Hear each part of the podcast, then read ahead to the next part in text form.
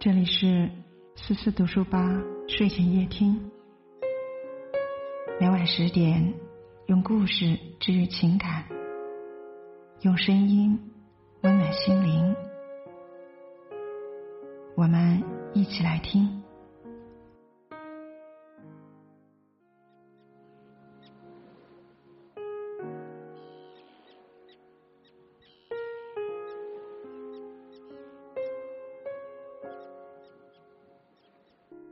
今晚能和大家分享的文章：六十七岁董明珠自曝三十年没周末没休假，这世上所有的牛逼闻起来都是加班的味道。这两天，董明珠的一段采访视频火了。在初入职场的我们节目中，她表示自己从没有所谓的周末，三十年没有休过假，言笑晏晏，仿佛在说一件稀松平常的事情。震惊之余，不由感慨：董明珠能有今天的成绩，不是没有理由的。然而仔细看评论区，却不乏这样的声音：“对不起，我是普通人，我怕累。不是所有人三十年不休假都能成为董明珠，不要被骗了。大佬们加班每月几千万，我们加班每月几千，能一样吗？”成功者总是令人心羡，假使他们的每一点努力都能收获丰厚的回报，但其实他们从来不是因为值钱了才去努力的。在那些默默无闻的岁月里，都是先有日夜兼程的锤炼，然后才有价值连城的自己。诚如泰戈尔所说：“孔雀有其绽放的时刻，是因为它一生拖着厚重的威灵。”给大家讲两个小故事。第一个仍与董明珠有关。抛弃如今格力集团总裁的冠冕，三十年前的董明珠是一个刚经历丧夫之痛、独自抚养儿子的单亲妈妈。为了挣脱人生的泥潭，她毅然放弃体制内朝九晚五的工作，跑到珠海一家叫海利的家电公司做空调销售。没有资源，没有人脉，不会喝酒，甚至没怎么见过空调。初入销售行业的董明珠举步维艰，唯一能做的就是将别人下班和休假的时间全用来跑业务，用数倍于人的付出来弥补起跑线上的差距。一次跑业务途中，董明珠不慎摔倒，当场失去知觉，经诊断是尾骨骨裂。然而临近销售旺季，在这个节骨眼上休息，意味着刚有所起色的事业要重新归零。想来想去，董明珠愣是拖着碎裂的骨头，在各大城市间奔波，直到痛得直不起腰了，才被同事送进医院。凭着这股拼命三娘的韧劲儿，董明珠第一年就完成了三百万的销售额，拿到六万元的年终奖。在那个一线城市房价才不过几百元一平米的时代，董明珠成功的收获了人生的第一桶金。这种加班加点的状态贯穿了董明珠此后三十年的日日夜夜，直到她成为中国首屈一指的女企业家。第二个故事则要从一张照片说起。二零一七年乌镇这张中国互联网大佬齐聚的照片里，张一鸣显得格格不入。论资历，八零后的他年纪最小；论出生，他父母只是普通的工薪阶层。而一无所有的年岁里，工作是他盛放不安分灵魂的唯一容器。大学毕业后，张一鸣在一家叫酷炫的公司做程序员。上班头两年，用他自己的话来说，就是没日没夜的拼，基本每天都是凌晨十二点回家，周末也在家编程到很晚。工作时也不管哪些是自己该做的，哪些是不该做的。对于同事遇到的问题，只要自己能帮上忙，都会想办法解决。很快，这个新人对所有人分管的模块都有所了解。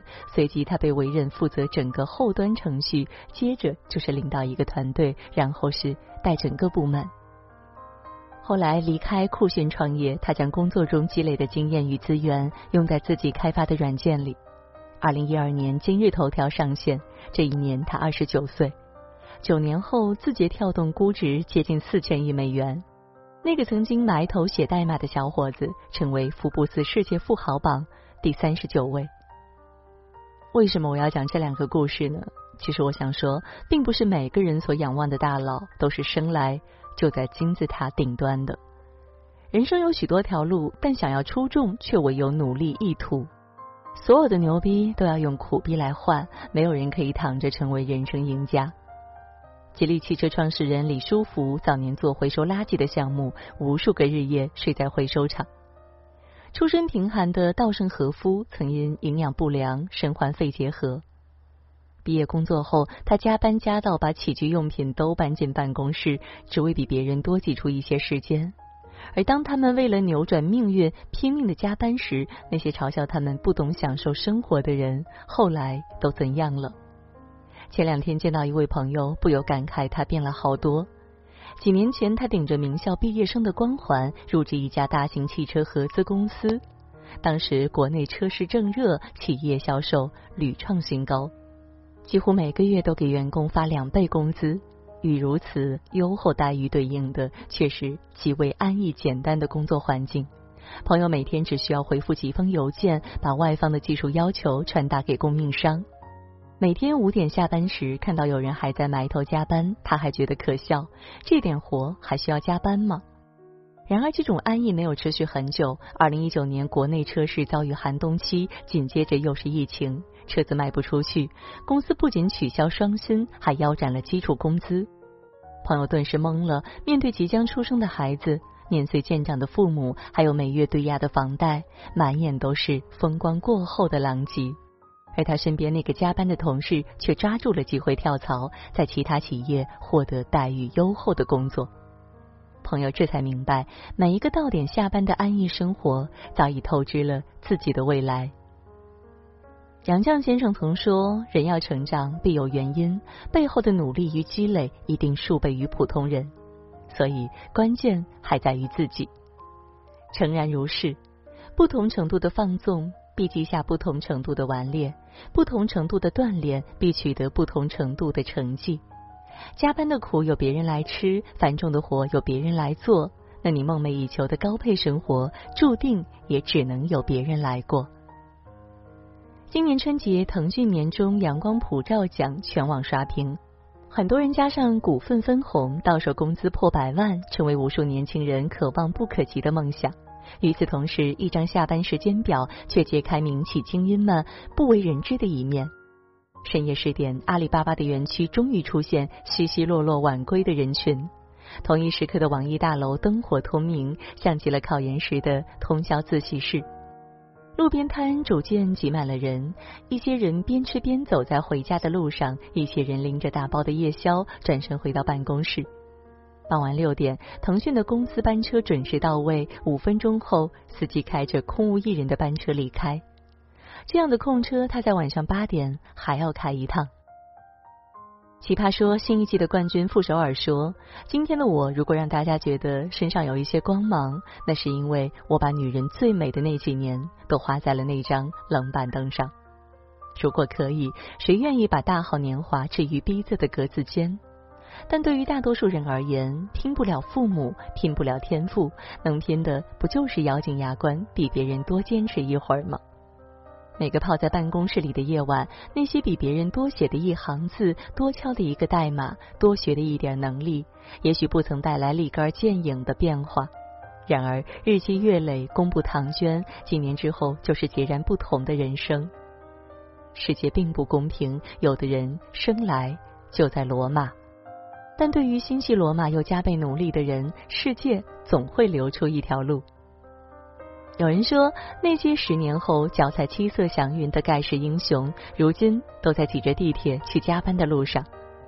二零二一年已经过去了三分之一，余下的时光里，比起一帆风顺，我更愿祝你乘风破浪。不安于朝九晚五的安排，不囿于拿钱干活的关系，永远忠于自己的理想，在倾力奔赴的岁月里尽情折腾。毕竟，奋力求度的生活虽然煎熬，但回报却是那种滚烫的人生。点个再看，与朋友们共勉。天真得只有你，令神仙鱼归天，要怪谁？